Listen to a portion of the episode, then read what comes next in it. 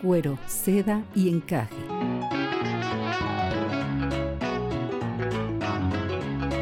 Es un diálogo entre mujeres de temas que a todas nos importan, abordados mediante cuentos y relatos comentados. Ana, doctora en neuropsicología, y Cristina, maestra en educación, buscan profundizar en este meollo social cultural que va desde los aspectos más íntimos de la feminidad, el encaje, hasta los ámbitos que parecieran prohibidos o tabús sociales para las mujeres, el cuero, pasando por la suavidad y la delicadeza, la seda, para ser eternamente esa única piel en donde habitan muchas mujeres a la vez. Comenzamos.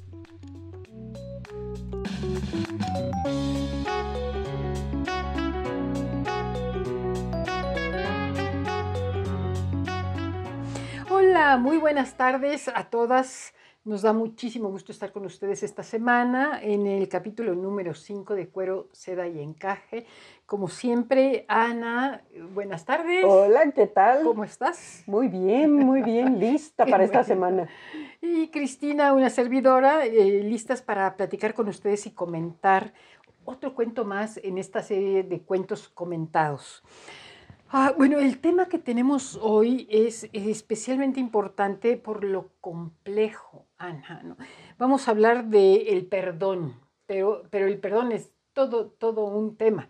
Entonces, si acaso alcanzaremos a acariciar levemente el tema y a profundizar en dos o tres aspectos a través de un cuento que creo que vale la pena reflexionar, especialmente porque eh, esta pandemia y estas situaciones que hemos vivido en este año y medio han estresado mucho las relaciones, han generado mucho, mucha, mucho estrés, mucha tensión y mucho malestar, tanto físico como emocional y nada que decir económico, ¿no? Entonces, eh, la, la idea es poder eh, trabajar este tema, platicarlo, comentarlo, porque eh, Clarisa eh, nos hace algunas recomendaciones, Clarisa Pincola, que es la autora sobre la que nos estamos basando, aunque en este caso el cuento es un cuento infantil que no viene en el libro de Clarisa, pero que lo, vamos a comentar. Entonces, podría uh, decir que comenzar con una reflexión que hace Clarisa en su cuento que dice, la vieja curandera de la psique, esa, que esa de la que venimos hablando, esa sabia, ¿no? Que está dentro de nosotros, comprende la naturaleza humana con todas, todas sus debilidades y otorga el perdón siempre y cuando se le diga la pura verdad. O sea, somos capaces de perdonar si, si, si se nos dice la pura verdad. Y no solo concedemos una segunda oportunidad, sino que muy a menudo concedemos varias oportunidades. Pero vamos a ver, todo tiene un límite, así que vamos, vamos a comenzar. Vamos a contar un cuento eh, eh, infantil, entretenido, lo, vamos a leer, eh, digamos, de forma ah, rápida, pero vamos a hacer muchas reflexiones al respecto. El cuento se llama El cuento del mono y la tortuga. Es un cuento ah, tradicional filipino es una adaptación más bien. Y dice así, era, érase una vez un mono y una tortuga que se llevaban muy bien. Como eran tan buenos amigos, formaban una pareja peculiar que llamaba la atención a donde iban. Pero pertenecer a distintas especies nunca había sido un problema para ellos. Su amistad era muy pura, sincera y se basaba en el respeto mutuo. ¿Qué tal? Un día, mientras paseaban y charlaban de sus cosas, se encontraron dos plataneros tirados en el suelo. La tortuga, muy sorprendida, exclamó, Oh, amigo mono, mira esos plataneros en el suelo. Tengo la impresión de que se han caído por el viento. ¿No sería genial plantarlos de nuevo? Estoy seguro que volverían a crecer muy rápido. Así nosotros tendríamos plátanos para comer todos los días. El mono, al escuchar a su amiga, saltó de alegría y empezó a celebrar la idea, ya que él era un gran fanático de los plátanos. Al fin mono, ¿verdad? Exacto. Es una gran idea. Vamos a comenzar a sembrar los plataneros. Con mucho esfuerzo, los dos amigos levantaron las pesadas plantas y cubrieron sus raíces con tierra húmeda para que quedaran bien sujetas al suelo y no volvieran a caerse.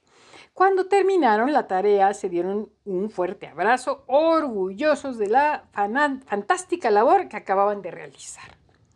Al pasar el tiempo, los plataneros empezaron a dar plátanos en abundancia.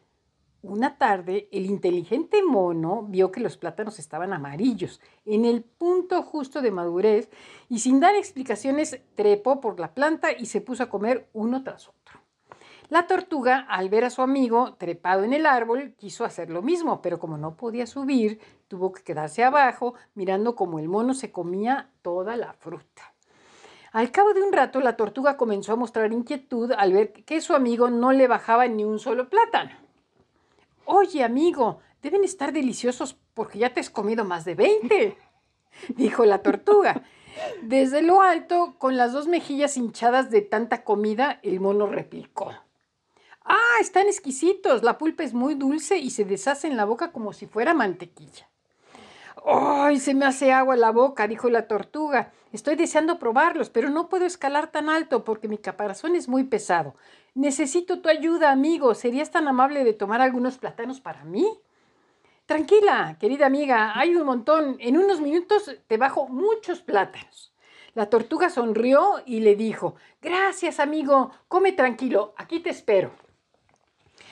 Ah, pasó una hora hasta que por fin vio bajar al mono, pero con las manos completamente vacías. Al verlo, la tortuga dijo, Pero, ¿y dónde están mis plátanos?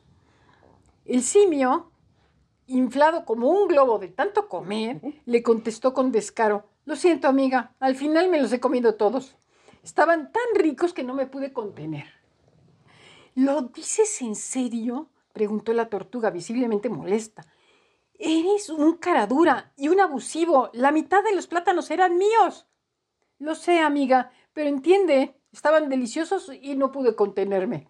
Además, no es culpa mía que tú no puedas escalar hasta la cima del platanero para comer conmigo.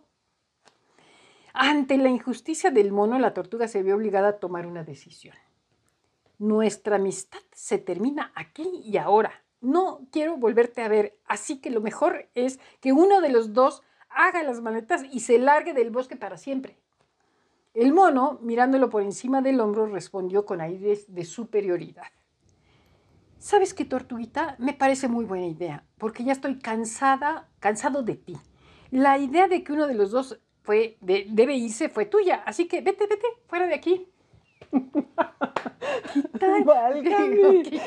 La tortuga apretó las mandíbulas y soltó un gruñido que mostraba verdadero enfado, enfado, cólera, ¿no? Claro que no, mono grosero. No seré yo quien se vaya. Lo decidiremos de forma justa. Te reto a una carrera por la orilla hasta el final del río. Quien gane se quedará con los dos plataneros y quien pierda se irá a vivir a otro bosque. Al escuchar el reto, el mono soltó una carcajada y respondió burlándose, ja, ja, ja, ¿estás bromeando? Tú, uno de los animales más lentos del planeta, ¿Pretendes que apostemos todo en una carrera? Estoy muriendo de risa. Ja, ja, ja. La tortuga, indignada por las risas del mono, le dijo, mira, si estás tan seguro de tu superioridad, no sé qué esperas para aceptar el reto. Acabamos con esto de una vez. La noticia se corrió por todo el bosque y varios animales se dispusieron a brindar su ayuda para que la carrera se llevara a cabo sin trampas un águila, un búfalo y un pequeño ratón actuaron como testigos del evento para que conste en acta el resultado final. Ellos fueron también quienes fijaron el punto de salida y la línea, de meta. Cuando todo estuvo en orden, el búfalo gritó con su potente voz, 3, 2, 1, ya. En un abrir y cerrar de ojos, el mono logró sacar una gran ventaja a la tortuga, pues la pobre, con todo el peso de su caparazón y dando pasitos cortos, avanzaba muy lento, casi al ritmo de un caracol. Sintiéndose claro ganador, el mono frenó en seco a la mitad del camino y dijo, qué aburrido estoy. Me sobra tanto tiempo que voy a descansar un poco antes de retomar la carrera. Nos parece conocido. es como el cuento Hemos de la, visto como ese cuento de la liebre. tortuga, ¿Será que va a acabar igual? No, no es igual, no es igual. ahora pero el plan del confiado mono falló. En cuanto se sentó, empezó a bostezar y segundos después estaba roncando como un oso. Había comido tantos plátanos que cayó en un profundo sueño. Durmió por más de dos horas y pudo haber sido muchas más horas más de no ser por un mosquito que comenzó a molestarlo y lo despertó justo cuando la tortuga pasaba por su lado. El mono, con una indignación terrible, se puso en pie de un salto, tomó a la tortuga por el cuello y le dijo, Oye tú, ¿a dónde crees que vas, tortuga tonta? Querías adelantarme, ¿no? Aprovechando que me había quedado dormido. Vamos, fuera de aquí. En un ataque de locura, el insensato mono dio una cruel patada a la tortuga y la lanzó al río.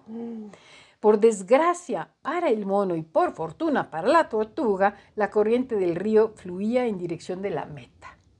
Por mucho que el mono corrió como un loco por la orilla para intentar alcanzar a la tortuga, le resultó imposible llegar antes que ella, ya que solo tuvo que ponerse boca arriba y dejarse arrastrar para proclamarse vencedora de la carrera con todos los honores. La moraleja es,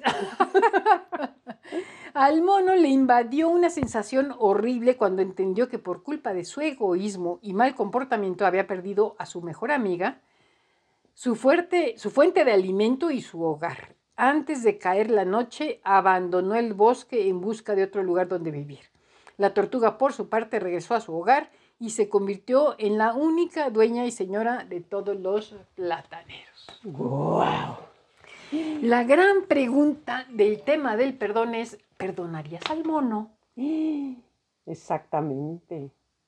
Y es que es, es por un lado, eh, nos ayuda a retomar un poquito la capacidad o el derecho de enojarte. Sí, sí, del, del episodio pasado, la del cólera, episodio ¿no? pasado, ¿no? O sea, ¿Hasta llegó un momento no? en que la tortuga de alguna manera tuvo que responder y respondió con justicia, ¿no? O sea, buscó alternativas, buscó alternativas justas, buscó conciliación, reclamó. Ella no reclamó. pe- No, peleó. Ahora, el enojo del mono, No, ese sí estaba peleando, ese le valió, ese no le interesaba en lo más mínimo, no quería solucionar el problema. Incluso se montó en su macho y cuando agrede, cuando agrede por segunda vez, cuando este, avienta la tortuga al río, ese enojo es, es- es- es cólera impura. ¿no? sí, sí. Entonces está fuerte, o sea, perdonas, es, es todo un tema. Es todo un tema porque además si lo llevas a la vida real, cuántas mujeres violentadas, cuántas personas eh, en las empresas violentadas empresarialmente, cuántas, cuántas, cuántas, cuántas, ¿no? Pero mira, vale la pena retomar a Clarisa en su libro porque ella, de, de forma, me parece muy sencilla y muy ilustrativa, nos, nos, nos dice cuáles son las cuatro fases del perdón. O sea, ¿cómo sabes si realmente ya perdonaste o no? ¿Y cuáles son los pasos que tienes que seguir para que realmente haya un perdón que no significa rendición, ¿no? Ojo, pero ella habla de cuatro fases. La, la primera la- las vamos a ir tocando una por una y a lo mejor nos puedas tú ir ayudando a esa, a esa interpretación ya desde el punto de vista psicológico, ¿no? Que es, eh, dice, lo primero que tienes que hacer es apartarse, apartarte, o sea, dejar de, de correr, hacer una especie como de team back, ¿no? Ujú, Este, ujú. a- a- no, no, no creo que sea significa aislarse, ¿no? Sino apartarse. Es, ajá, como olvidarte un poquito del problema eh, por momentos. En pocas palabras, desconectarte del problema. Pero cuando habla de desconectar, de desconectarse, es desconectarte realmente. Ponerte a hacer otra cosa Ujú. físicamente, que tu mente se distraiga en otra cosa para que tu mente un poco se enfríe y puedas pasar a otra etapa de análisis de- de- del problema que viviste. ¿no? Ese, ese tema de apartarse a mí me pareció o me parece muy importante porque lo primero que haces cuando tienes un problema es que vas y te reúnes con las amigas, con los parientes, creo que, que sabes que te van a dar la razón. ¿no? Y entonces no, no te van a ayudar a, a desconectarte, al contrario, te van a reforzar tu enojo. Claro. Y el apartarse es el poderte desconectar eh, anímicamente, que tu mente deje de pensar en, En el en ese problema y por lo tanto la emoción se tranquiliza un poco. De manera muy instintiva, mucha gente cuando tiene problemas fuertes le da sueño. Sí. Sí, cierto. Sí, es cierto. Te duermes, Te duermes y te desconectas y cuando despiertes ya ves el problema de otra manera. Sí, ¿no? sí, Entonces, es esa primera etapa es lograr eso. Cuando Sí. decimos la primera etapa del perdón es apartarse, se refiere a tener la capacidad de desconectarte un rato para que baje Ok. un poquito la emoción y pueda entrar un poquito más. Más la, la- la razón. la razón. Ok, bueno, esa es la primera parte. La segunda dice, ya que te apartaste y lograste esto que estás mencionando, tú dice, ahora viene la segunda fase que es tolerar, que es abstenerse de castigar. Es decir, dejar de ser hostil, dejar de, de, de querer venganza. O de, Exactamente. Yo creo que se refiere concretamente a ese impulso innato que tenemos del desquite. ya. ¿no? O sea, el que me pegaste instintivamente te quiero pegar, ¿no? El O sea, regresártela. regresártela, ¿no? Entonces, o no quedarme callada, ¿no? eh, entonces el, el ser capaz de alguna manera de mo- moldear esta emoción y tratar de no de controlar el, el desquite, es decir, que puedas imaginarte el escenario en donde el otro no la paga y aceptar qué pasaría si no la paga. Ándale. Entonces, cuando te pones en ese Wow. escenario fatídico, ok, no la va a pagar, o sea, la vida es injusta, ni modo, así es la vida, y acepto necesariamente que no haya un pago o una retribución por lo que hizo, entonces ya estoy dando un segundo Un paso. segundo paso, pero claro. no es el perdón. no es el perdón y no significa eh, Eh, enterrar tu dolor, este, o sea, que no, no significa impunidad del otro, pues, ¿no? Exactamente. En- al menos en, en tu corazón, ¿no? Es, es eh, imaginarte que no hay... que no este, tiene que haber desquite. Exactamente, que no va a haber pago de deuda. ¿No? Entonces, no hay pago de deuda, ¿qué va a pasar? O sea, no quiere decir que a lo mejor sí lo va a haber, pero si tú anímicamente te preparas como para que no lo hubiera, anímicamente ya estás trabajando. Porque estamos hablando enojo. del perdón, Es- del perdón, o sea, no- eh, o sea, la- la- la- el, el fin último es llegar al perdón. Entonces, si tú no eres capaz de aislarte, ¿no? Y, y- y ver las cosas, un- desconectarte un poco, y no eres capaz de poner el escenario que tú dices donde no haya desquite, pues entonces no estás en el camino del perdón. Exacto. Eh, Eso ya, esos dos ya me quedaron clarísimos. Apartarse, tolerar o abstenerse de castigar o desquitarse, ¿no? El tercer, la tercera fase es olvidar, es arrancar del recuerdo. A- ver, arrancar ese recuerdo, no pensar. Ah, eh, Es- eh, que no sea lo más importante. Ok, eh, se No trata, quizá en, en la perspectiva del perdón, es, eh, pero el olvidar no es olvidar el suceso, es olvidar la emoción relacionada con el suceso. Es decir, que pueda yo despegar lo que sucedió de lo que me provocó emocionalmente. ¿no? O sea, eh, me dañó, ¿sí? Y me sentí furiosa o me sentí sumamente lastimada. Ok, una cosa es que recuerdo que me dañó y otro es que ya no tenga el sufrimiento, o sea, trabajar el sufrimiento que me provocó ese daño. ¿no? Sí, Eso es- es olvidar, o sea, no es que mi memoria eh, borró del No, disco duro no, el no, suceso, No, ¿no? porque no, no, el suceso ahí va a estar, pero eh, vas a trabajar el sentimiento. Vas a trabajar el sentimiento. Porque dice, eh, o sea, no borras el recuerdo, pero sí entierras la emoción. Ahora, la emoción eh, hay que, ¿cómo sería una manera de trabajar ese, ese sentimiento? Dándole un significado diferente, el Ujú. resignificado, ¿sí? O sea, para que eh, me duela, para que sufra, es que yo percibí eso como un daño. Si yo soy capaz de percibir ese hecho de otra manera, le doy una interpretación diferente, bueno, es que estaba eh, en sus días, bueno, es que no fue capaz de hacerlo, este, bueno, no tenía toda la intención, o la tuvo, pero eh, yo para mí no me va a dañar. O sea, él tuvo la intención de, dañarme o ella tuvo la intención de dañarme, pero para yo sentirme dañado se necesitan dos, el que daña y el que se siente dañado.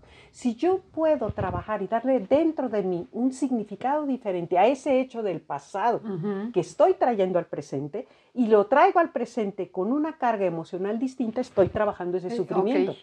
Sí, pero no olvido el hecho.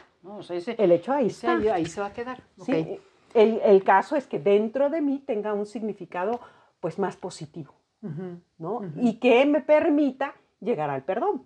Claro, claro, porque no vale la pena no olvidar eh, cómo empezamos las, con las palabras de Clarisa, ¿no? Que dice es eh, uno otorga el perdón siempre y cuando se le diga la pura verdad, ¿no? Entonces, de entrada también es un acto para perdonar de, de, de buscar la verdad, ¿no? O sea, no de negar el hecho, sino de ver la realidad y, afrontar ese, ese, sentimiento, ¿no? Y tratar de, como dices, resignificarlo.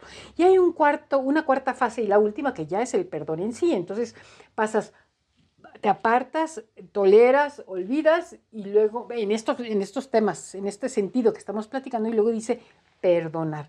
Esa parte de perdón ah, se hace mucho énfasis en que el perdón no es una rendición, ¿no? No es haz lo que se te pegue la gana con mis sentimientos, ¿no? no es eso. O, tampoco es tú ganas, ¿no? No, no. No es, eh, eh, es eso. Es, eh, digamos, la, el, perdón, como comentabas muy al principio, es todo un tema, es muy, muy profundo y hay quizá lo más difícil de entender, distintas clases de perdón. Sí, sí. Distintos niveles del perdón también. Habrá eh, cosas que son fáciles de llegar a, perdonar, pero hay cosas que son muy, pero muy difíciles de perdonar y que es importante el perdón sin eh, violentar los límites. ¿no? O sea, eh, a veces... sí, casi casi te perdono que me mates, no. ¿Me Entonces, eh, tiene límites, ¿no? Sí, Clarisa en su libro ah, habla y dice que el perdón no, o sea, tiene efectivamente niveles, pero que hay dos profundos, dos niveles de perdón profundo, que son los que, los que realmente serían los ideales, por llamarle de alguna manera. Sanadores. Sanadores, más que ideales, sanadores. Uno es el nivel en donde ya eres capaz de a la persona que te lastimó ofrecerle ayuda y, compasión. O sea, en donde ya borraste tal el sentimiento, no el hecho, pero el sentimiento que, tuviste, que ya puedes regresarlo en amor, ¿no? Ya puedes ir con, con, cierta compasión y tratarlo de ayudar.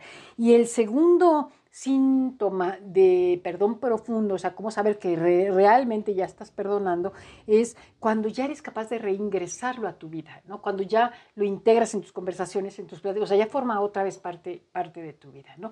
Pero ahí hay grandes preguntas, Ana, porque este, no, no siempre se puede las dos cosas, ¿no? O sea, a lo mejor yo puedo ofrecer ayuda, pero no, lo, no regresa a mi vida, ¿no? Y ya lo perdoné y ya, ya no me hace daño.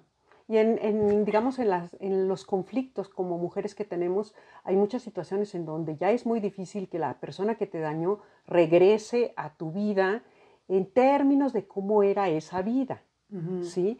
Eh, cuando yo hablo de la resignificación, puede ser que esa persona, eh, a lo mejor, por ejemplo, eh, es muy frecuente que una mujer engañada no puede perdonar a la pareja que le ha engañado. ¿no? Eso es, una situación muy, muy frecuente. O sea, por más esfuerzo, por más, o sea, entonces puede ser que llegue un momento en que esta mujer herida perdone, pasa las distintas etapas, perdone, eh, sea capaz incluso de ayudar a su pareja, a su expareja, a su expareja, de expresar determinados eh, sentimientos incluso de amor por él, pero ya no lo puede aceptar dentro de su vida. Pero ese no lo puede aceptar dentro de su vida, es no lo acepta en su vida eh, bajo los estándares en que vivían antes. Pero si ella da un significado diferente a ese hombre en su vida, a lo mejor ya no va a vivir con él. A, lo mejor ya no van a tener una existencia conjunta. Pero en su psiquis, él tiene un lugar que ella le da y que regresa, pero con un significado Sí, diferente. sí, y una intensidad o... o- Y cuando logras eso, entonces logras liberarte. Sí, ¿sí? sí. Es decir, no, ahí va, llega un momento en que dices, oye, ya no puedes regresar, ¿no? O sea, ok, Ujú. pero no me puedo yo quedar con que con el castigo de no pasas de la puerta. Sí, sí, sí. No, vas a pasar de la puerta dentro de mí en un esquema diferente. Sí, Ya no te voy a odiar, ya no te odio, ahí estás, has sido parte de mi vida, pero yo voy a seguir mi vida. Pero ya, ya te perdoné. Y te reconozco como persona y te doy Ujú. expresiones de amor y te quiero y Ya. vas a ser a lo mejor el padre de mis hijos toda la vida o vas a ser mi pareja, la que fue mi pareja durante toda la vida y esos actos de amor que tuvimos los tengo en la mente, me enriquecen y gana el amor y no el odio, Ujú. ¿no? ¿Qué pasa, Ana, por ejemplo, ah, cuando en- con las violencias eh, que a veces las mujeres tenemos en donde eh, a, a una madre le desaparecen o le matan un hijo y Eso. es capaz de perdonar? A mí esas son O sea, es- me, me sorprende el, el contraste que haces, ¿no? O sea, a lo mejor una mujer no es capaz de perdonar un engaño del marido, pero hay mujeres que son capaces de perdonar el que les hayan matado a un hijo o violentado a una hija. Este, entonces, estamos hablando de que no existe un perdón universal, pues, o sea, so- es, un, es el perdón y los grados y niveles de perdón de cada quien. es que es una cosa tan tan absolutamente personal, ¿no? Ujú. Que hay Por eso este una- tema es complicado, ¿no? Es, es una frase que me encanta de la autora que dice, tú decides qué deuda no se tiene que seguir pagando. ¿Sí? O sea, eso es una, una cuestión tan, tan personal, pero también eh, cuando observamos en otros seres humanos, y quizá especialmente, eh, estamos hablando siempre de esta imagen de la mujer o de la feminidad amorosa que cobija, eh, innata, que defiende, que de repente se encolera y demás, pero ahora hablamos de esta mujer que es capaz de perdonar, y cuando tú ves en una mujer esa calidad humana Sí. de perdonar a la persona que le asesinó a un hijo, tienes mucho que aprender de ella. Sí. Entonces, si tú no puedes perdonar al amante que te engañó, ¿qué pasa dentro de nosotros que no podemos llegar a esa calidad humana de, de ese nivel de perdón?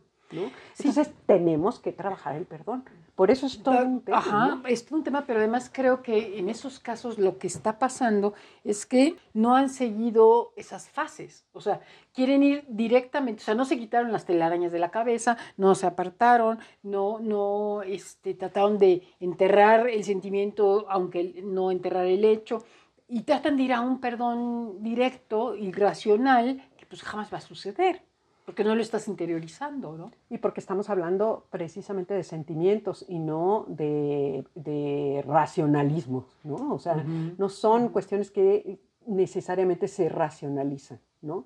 Este, hay que trabajar las emociones, ¿no? Y Sí. cuando decimos no puedo enterrar el sentimiento, este, más bien tengo que trabajar el sentimiento. trabajarlo. Pues muy bien, se nos acabó el tiempo, tenemos que irnos a, a- a- las conclusiones, ¿no? La conclusión es, piensen en el cuento del changuito, perdonarías al mono, y, la, y recuerden las cuatro fases del perdón, apartarse, tolerar, olvidar y al final perdonar, pero ese perdón profundo, ya sea integrando a esa persona otra vez a tu vida o, y, y- o ofreciendo ayuda. Todo un tema, sin duda, nos podemos pasar 20 años.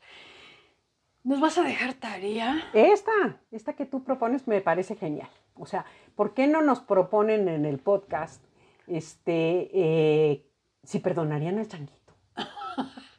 O sea, vuelvan a leer el Bueno, cuento. se- los vamos a poner en la página. en la- Porque en la es- página es- web de- que tenemos aquí en el podcast. Es que es, este, léanlo y vean que la actitud de la tortuga, la actitud conciliadora en su principio, o sea, es que yo voy viendo poco a poco cómo agreden, agreden, agreden a la tortuga, cómo, hasta qué momento reacciona y volvamos otra vez a preguntarnos si perdonarías o no al monito, ¿no? O sea, eh, ¿por qué?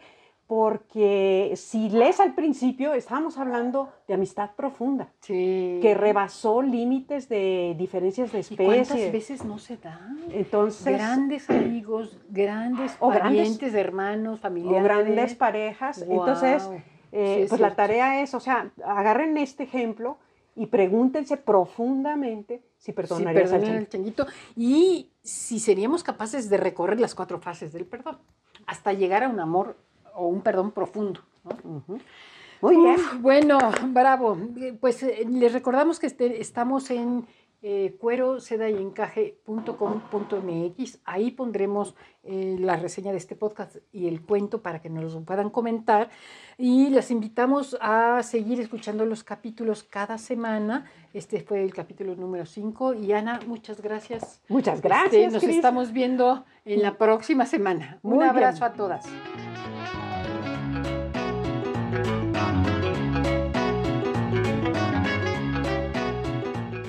Cuero, seda y encaje.